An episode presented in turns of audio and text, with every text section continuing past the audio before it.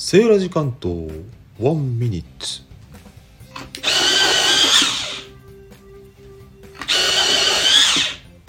何セーラジさん急に鉛筆削り始めて？おそうそう。今日の話題鉛筆削りなのよ。何それ？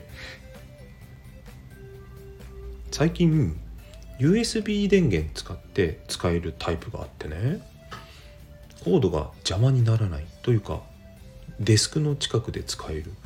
結構便利ですよね USB 電源って。夏は自分専用の卓上の換気扇じゃないや扇風機があったりとか他にも手元を照らすランライトがあったりとかいろいろ便利なグッズ出てます。皆様も自分の手元で USB 電源から取ってる新しい便利なグッズ何か使ってますか？何かあったら教えてくださいね。ではまた。